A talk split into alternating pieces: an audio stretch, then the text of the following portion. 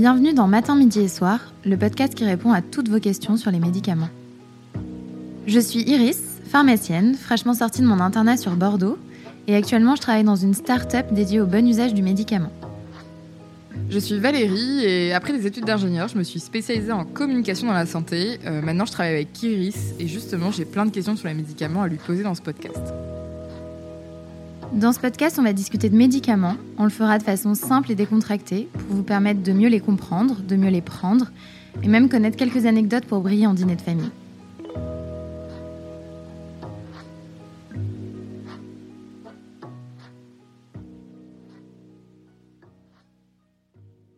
Bonjour à tous et bienvenue sur ce nouvel épisode de Matin, Midi et Soir. Dans cet épisode, avec Iris, nous avons décidé de vous parler des médicaments génériques.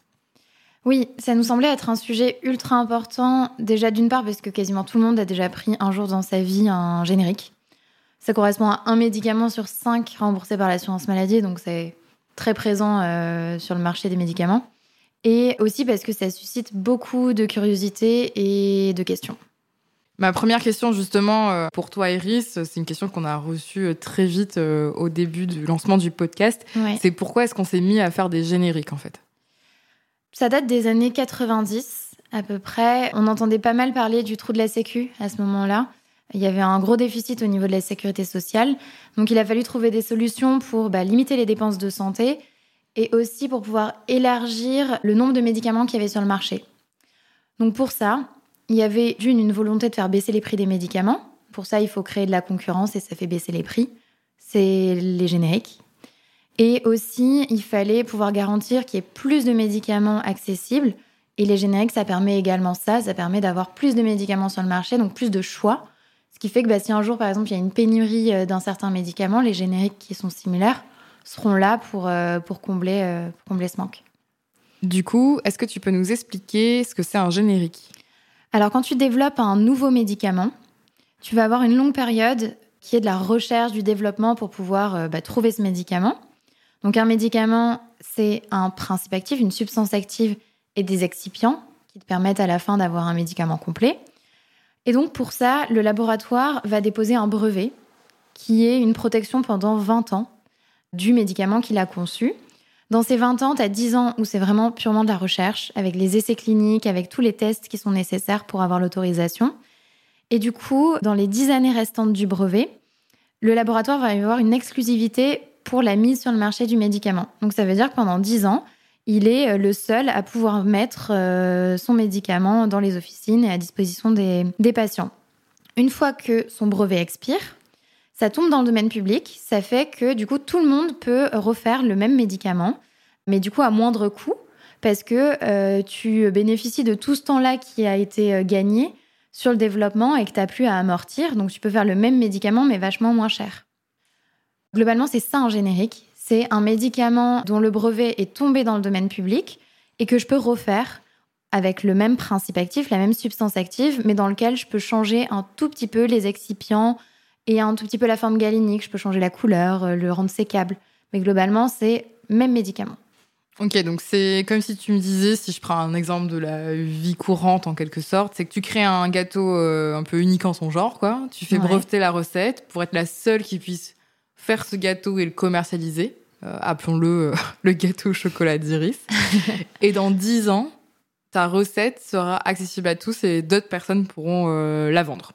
Globalement, c'est ça. Genre, dans dix ans, ma recette tombe dans le domaine public. N'importe quel pâtissier peut prendre ma recette et la refaire. Sauf qu'il ne pourra pas l'appeler le gâteau au chocolat d'Iris, mais ils devront l'appeler gâteau au chocolat.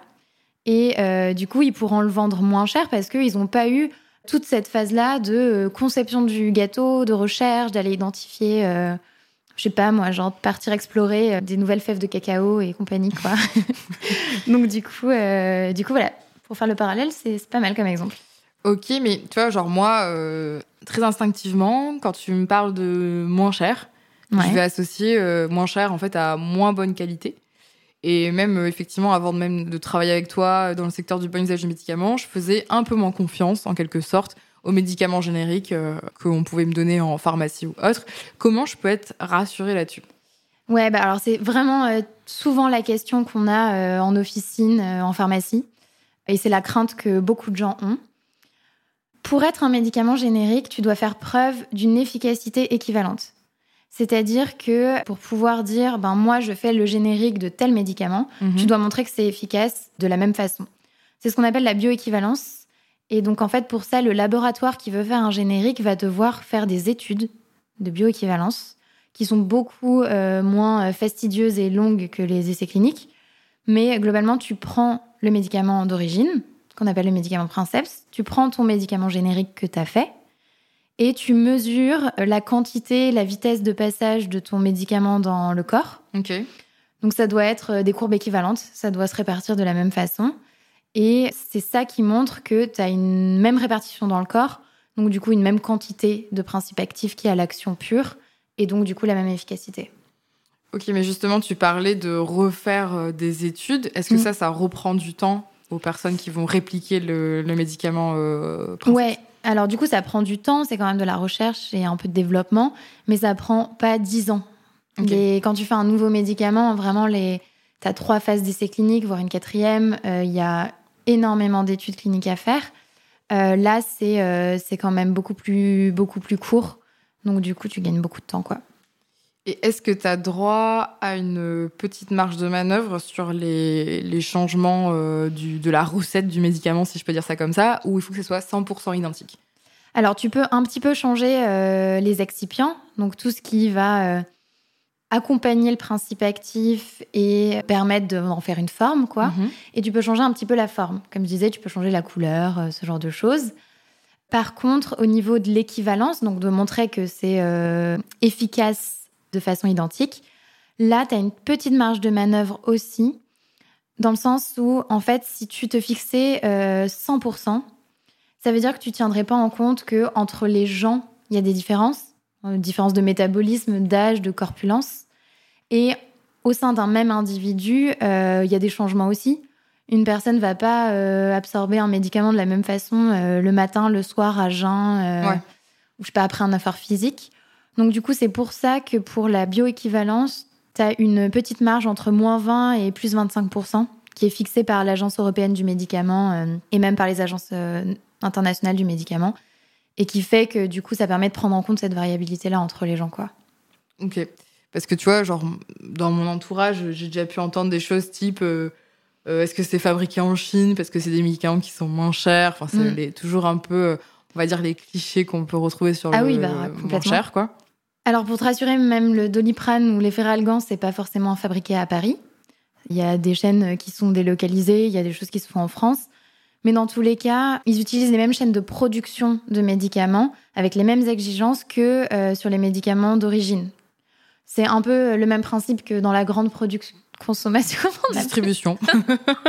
je voulais dire euh, grande distribution alimentaire, où globalement, on voit que, par exemple, euh, les pâtes de telle marque, elles sont faites sur la chaîne de production, et qu'après, tu as les pâtes, euh, genre sans marque, qui sont faites exactement de la même façon, et même avec les mêmes produits. quoi. C'est un peu le même principe. Ok, donc euh, même principe. Est-ce que ça se tolère pareil? Est-ce que, euh, tu vois, il y a toujours la question, effectivement, euh, des effets indésirables déjà de base sur les médicaments d'origine. Qu'est-ce qu'il en est sur les, sur les génériques? Bah alors, c'est le même principe actif entre ton médicament princeps, donc d'origine, et ton médicament générique. Et c'est ton principe actif, ta substance active qui va être à l'origine des effets indésirables. Donc, qui dit même principe actif, dit mêmes effets indésirables. Donc là-dessus, ça change pas. Euh, il peut y avoir une différence, vu que tu peux changer un peu les excipients. Le seul risque qu'on a, c'est si par exemple il y a un patient qui est intolérant à un excipient. Par exemple, je suis intolérante au lactose. Ouais. Et euh, dans le générique, on a remplacé le galactose par du lactose. Bah, du coup, je peux avoir un peu des petits effets indésirables sur le générique. Mais en fait, ça va dans l'autre sens aussi. C'est-à-dire que si dans le médicament d'origine, il y avait du lactose, mais que dans le médicament générique, on remplace, ben, j'aurais plus euh, cet effet indésirable-là. Donc ça, c'est pas du tout lié à euh, princeps générique. C'est lié aux excipients de manière générale, quoi. Ok. Mais tu vois, ce que je trouve parfois aussi un peu perturbant euh, quand je vais à la pharmacie et qu'on propose un générique, enfin même qu'on me dit, euh, voilà, euh, j'ai mon ordonnance, on me propose tel médicament. Ouais. Bon, forcément, c'est pas le même nom que celui qui est inscrit sur ordonnance. Donc ça m'est déjà arrivé de me demander euh, est-ce que le pharmacien ou la pharmacienne elle se trompe pas en fait euh, tout bêtement parce que euh, prise dans le quotidien, Ah ouais, euh, bah le oui, rush, euh, jusqu'à ce qu'il précise en fait qu'il dit ah, est-ce que c'est ok pour vous si je vous donne un générique? Comment ça se fait du coup C'est quoi le, mécanisme derrière tout ça? Ouais, non mais c'est normal, je pense, de se poser la question. Tu as quelque chose d'écrit sur ton ordonnance et tu vois quelque chose de différent arriver, c'est normal. En gros, le médicament d'origine a un nom de marque. Euh, par exemple, si je prends l'exemple du paracétamol, son nom de marque le plus connu, c'est Doliprane et Feralgan. C'est deux marques différentes qui ont du paracétamol à l'intérieur. Pour un générique, tu vas afficher du coup uniquement le nom du principe actif avec le nom du laboratoire et le dosage. Donc il n'y a pas de nom de marque en fait. C'était le principe du gâteau au chocolat d'Iris qui devient juste gâteau au chocolat. Ok. voilà. Et donc, du coup, le pharmacien, c'est la personne qui connaît le mieux les principes actifs et les équivalences euh, des médicaments. Donc, lui, en fait, on lui donne un nom de marque, il sait direct quel est le principe actif, il sait direct vers quoi se diriger. Enfin, pour le coup, je pense que c'est la personne la plus de confiance là-dessus, mm. quoi. Le médicament, c'est son. Euh, son, cœur de métier, son expertise. C'est ça. Et du coup, justement, à chaque fois, il me demande est-ce que vous êtes d'accord par le fait que je remplace le médicament par un générique? Donc, ça veut dire qu'il est possible, effectivement, de refuser. Disons que si jamais il n'est pas souhaité que le médicament soit remplacé par un générique, il faut que le médecin écrive non substituable sur, euh, son sur l'ordonnance. Sinon, le pharmacien a vraiment complètement euh, le droit de, proposer plutôt le générique et même il doit le faire. Enfin, ça a complètement euh, du sens de le faire.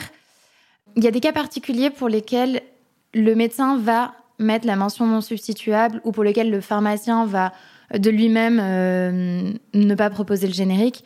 Ça va être pour les médicaments qu'on appelle la marge thérapeutique étroite. C'est par exemple des médicaments en fait où c'est assez long et délicat d'obtenir un équilibre chez le patient. Ça va être par exemple un traitement pour l'épilepsie, euh, les traitements hormonaux, par exemple la pilule contraceptive. C'est des choses qui mettent un peu de temps à se mettre dans le corps, à s'équilibrer. Et donc là, tu veux laisser le patient sur le même médicament et tu veux pas changer parce que bah, justement, tu vois, on a vu que cette bioéquivalence, c'était pas du 100%.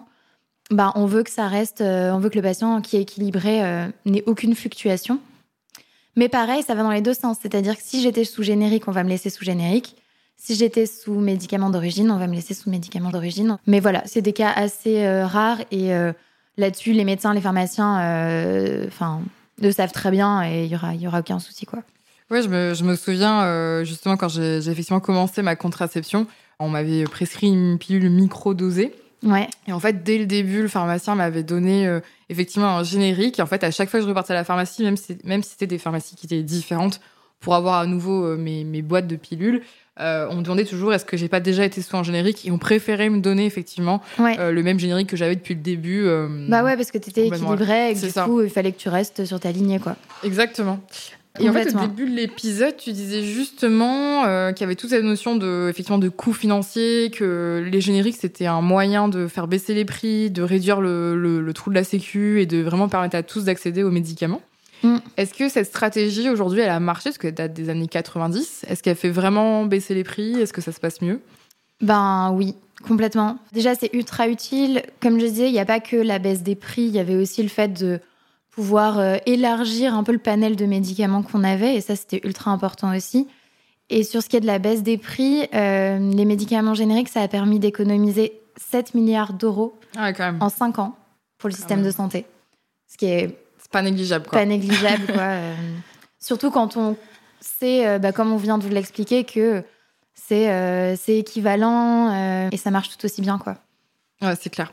Du coup, si je récapitule un peu tout ce qu'on s'est dit dans cet épisode sur les génériques, ils peuvent parfois être compris comme euh, étant euh, moins efficaces que les médicaments d'origine qu'on appelle princeps euh, de par des des croyances. Ouais, des croyances, des clichés, j'ai envie de dire. bah, en fait, un peu de la méconnaissance aussi sur ce sujet, ce qui est normal. En fait, c'est pas quelque chose qu'on apprend forcément à l'école ou même dans les études supérieures si on en fait. On devrait peut-être. On devrait apprendre à l'école.